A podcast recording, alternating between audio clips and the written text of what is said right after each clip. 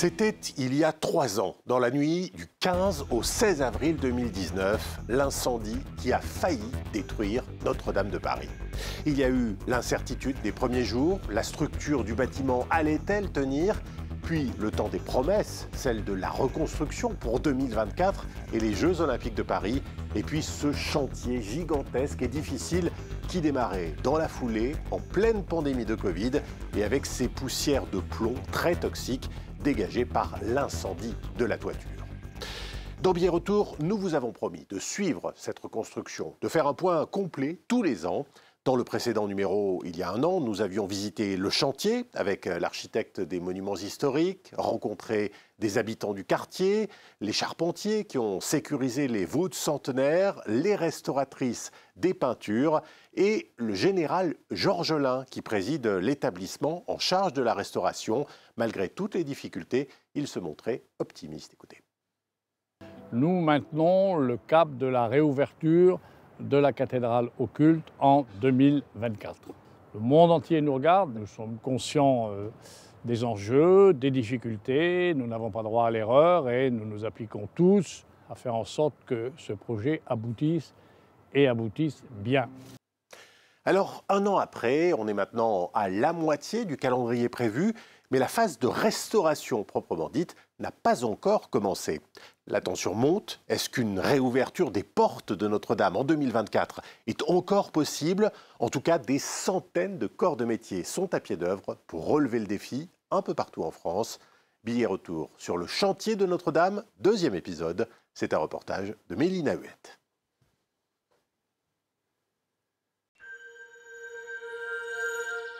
Ce sont des géants, des colosses qui ont poussé dans ces forêts pendant des centaines d'années millimètre par millimètre. En 2021, ces chaînes sont au crépuscule de leur vie. Mais du haut de leur quarantaine de mètres, en tombant à terre, ils vont curieusement connaître une seconde naissance. Car ils font partie des 2000 chaînes nécessaires à la reconstruction de Notre-Dame, dont la charpente, surnommée elle-même la forêt, est parti en fumée le 15 avril 2019.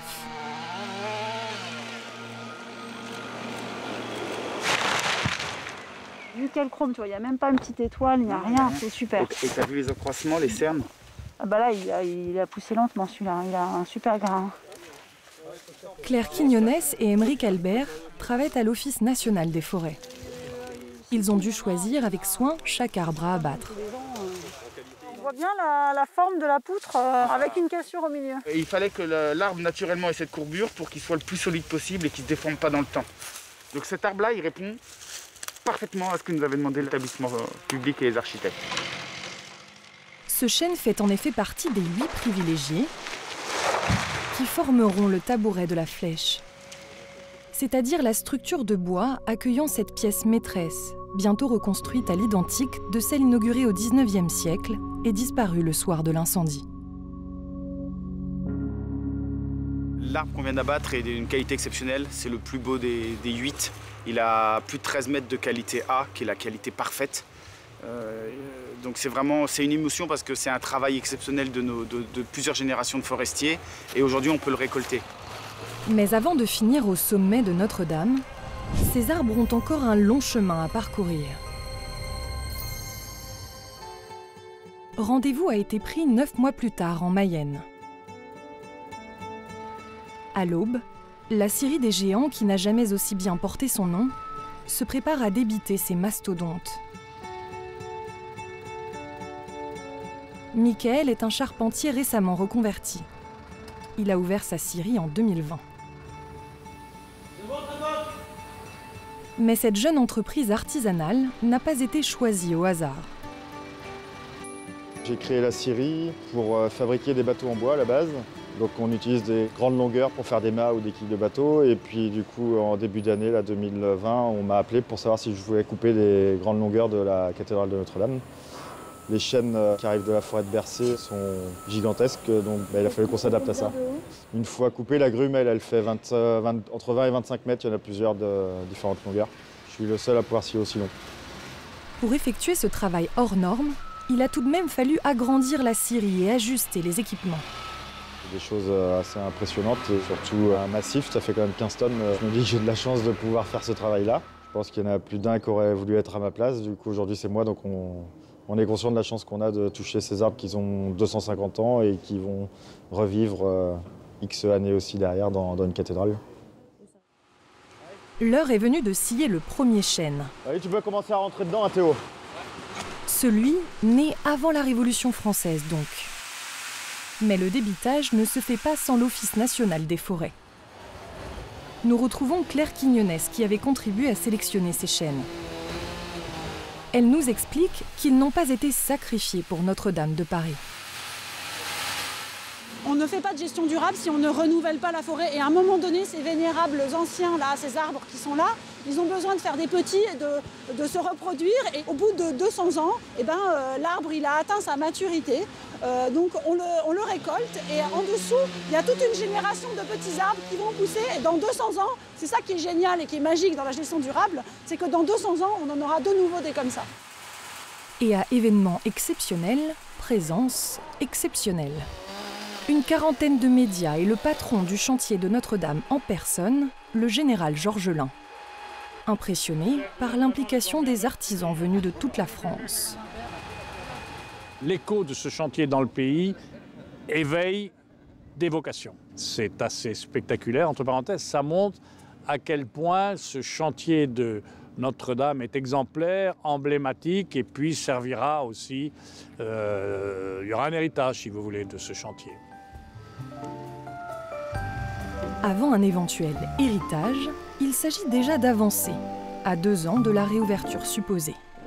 Ces chaînes devront sécher, être assemblées par des charpentiers et ne seront montées dans la cathédrale qu'en 2023. À Paris, le temps est compté. Un ennemi presque invisible a trouvé refuge dans les hauteurs de la cathédrale. L'humidité causée par l'eau des pompiers puis par les intempéries a fait migrer des sels à la surface des pierres qui menacent de s'effriter. Giuseppina Genna est à la tête d'un chantier crucial, le dessalement. Ses équipes, 6 femmes et 12 hommes, viennent déposer une sorte de compresse sur chaque centimètre carré des voûtes de la cathédrale.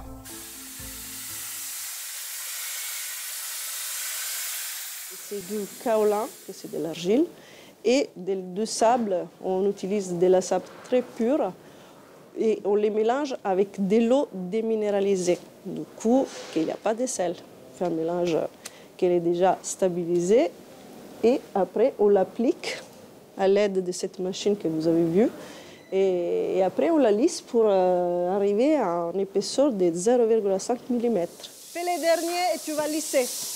D'accord? Cet enduit, qualifié de sacrificiel, a vocation à être retiré dans quelques mois, le temps de vérifier que le sel a disparu et ne menace plus l'édifice. Un travail titanesque. Il y a plusieurs phases dans la restauration parce qu'il voit un échafaudage et après euh, c'est magnifique et, les gens ne savent pas que c'est fait tout à la main. Exactement, on a des machines qui peuvent projeté, mais après, il y a toujours euh, un main humaine qui fait les travail. C'est un travail très physique, mais euh, ça donne des grosses satisfactions. Pour cette Italienne qui conduit de telles restaurations depuis 20 ans, ce chantier n'a pas d'équivalent dans le monde. Aujourd'hui, quand tu dis Notre-Dame, euh, c'est partout tout le monde connaît Notre-Dame. Elle était euh, glorifiée sous des livres, sous des musicals. Notre-Dame, c'est plus que justement une cathédrale. C'est un coup au corps. Quand on a vu l'incendie, c'était terrible pour un restaurateur. Du coup, moi, je suis très heureuse d'être ici. À quelques mètres du chantier de Jenna, le buffet du grand orgue, épargné par les flammes, n'a pas bougé. Ces gros tuyaux de façade non plus. Mais les 8000 autres qui le composaient, ainsi que ses sommiers, ont été enlevés un à un et sont en train d'être rénovés, très loin de Paris.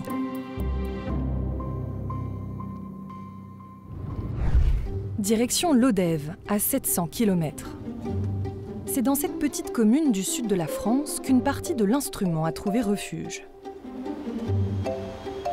À la manufacture languedocienne de Grandes Orgues, dirigée par Charles Sarlot depuis 24 ans.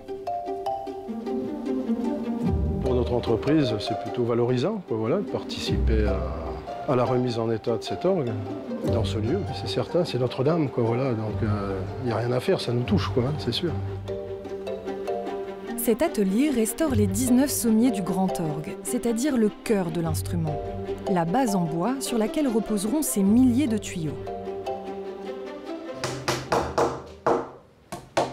Le sommier, c'est ce qui distribue le vent au tuyau. Quand l'organiste joue une touche au clavier, ça agit sur cette soupape, ça tire une soupape en réalité, voilà. Et donc le vent s'engouffre dans toute cette rangée de gravures pour alimenter une, une, note du clavier. Par exemple, ça va vous faire parler tous les premiers do de chaque jeu.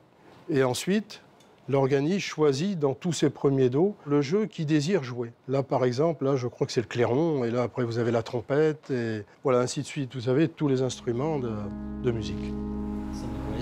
115 registres qui en font le plus grand instrument de France. Une fois démonté, difficile de se figurer sa taille, 12 mètres de haut par 12 mètres de large. Alors Charles nous a donné un coup de pouce. Là, vous voyez un sommier mais dans, dans l'orgue, il y en a X d'alignés. Et pareil au-dessus, il y en a une quantité aussi, tous sur lesquels reposent les tuyaux. Et l'organisme, lui, par rapport à toute cette... Euh, au buffet, puisque tout est contenu dans le buffet, lui, il a sa console en dehors qui tourne le dos au buffet.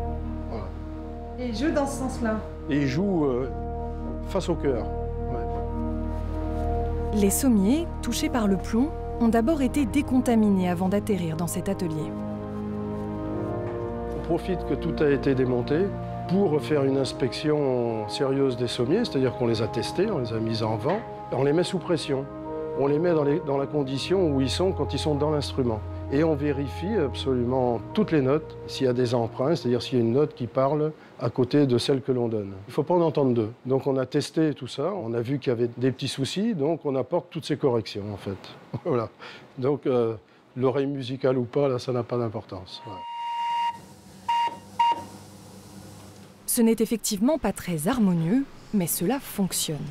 Et c'est le principal. Car la voix de Notre-Dame depuis 1733 doit pouvoir y résonner à nouveau dans un peu plus d'un an. C'est sûr.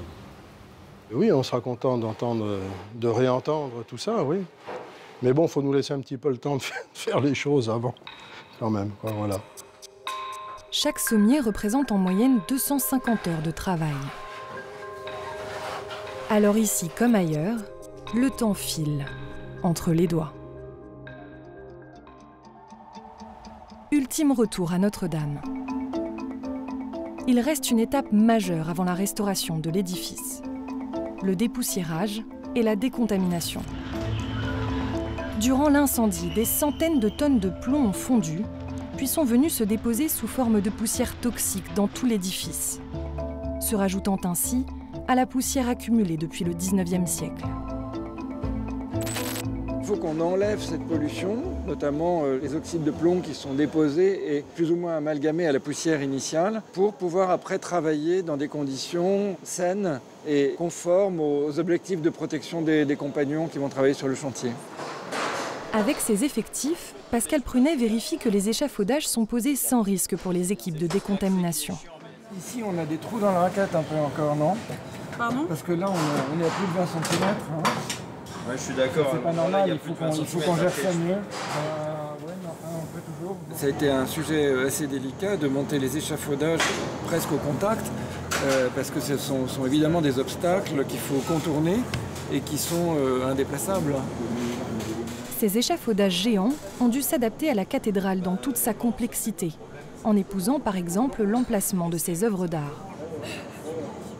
C'est un groupe de statues très célèbre de la cathédrale qui s'appelle le Vœu de Louis XIII, qui est installé dans l'axe du chœur. Et, donc, euh, vous voyez, des éléments de, statuaire qui ont fait l'objet de restauration. Déjà, ce doigt qui est cassée, qui a été réparée ou euh, remplacée peut-être. Et puis on voit un peu, vous avez une idée un peu de l'encrassement qu'il qui peut y avoir de cette statue.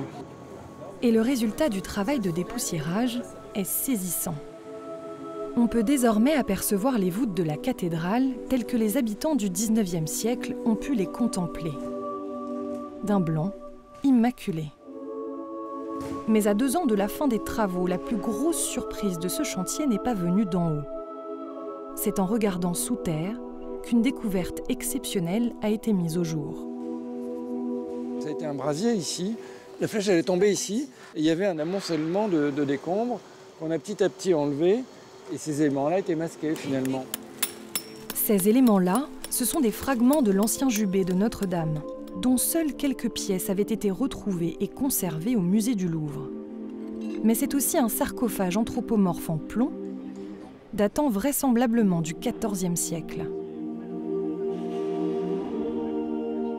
On a pu faire passer une caméra endoscopique à l'intérieur euh, qui a permis d'identifier des restes, euh, des restes de tissus, euh, des restes de, aussi de matière organique comme des cheveux et euh, des restes de végétaux, notamment au niveau de la tête, avec euh, des, petites feuilles.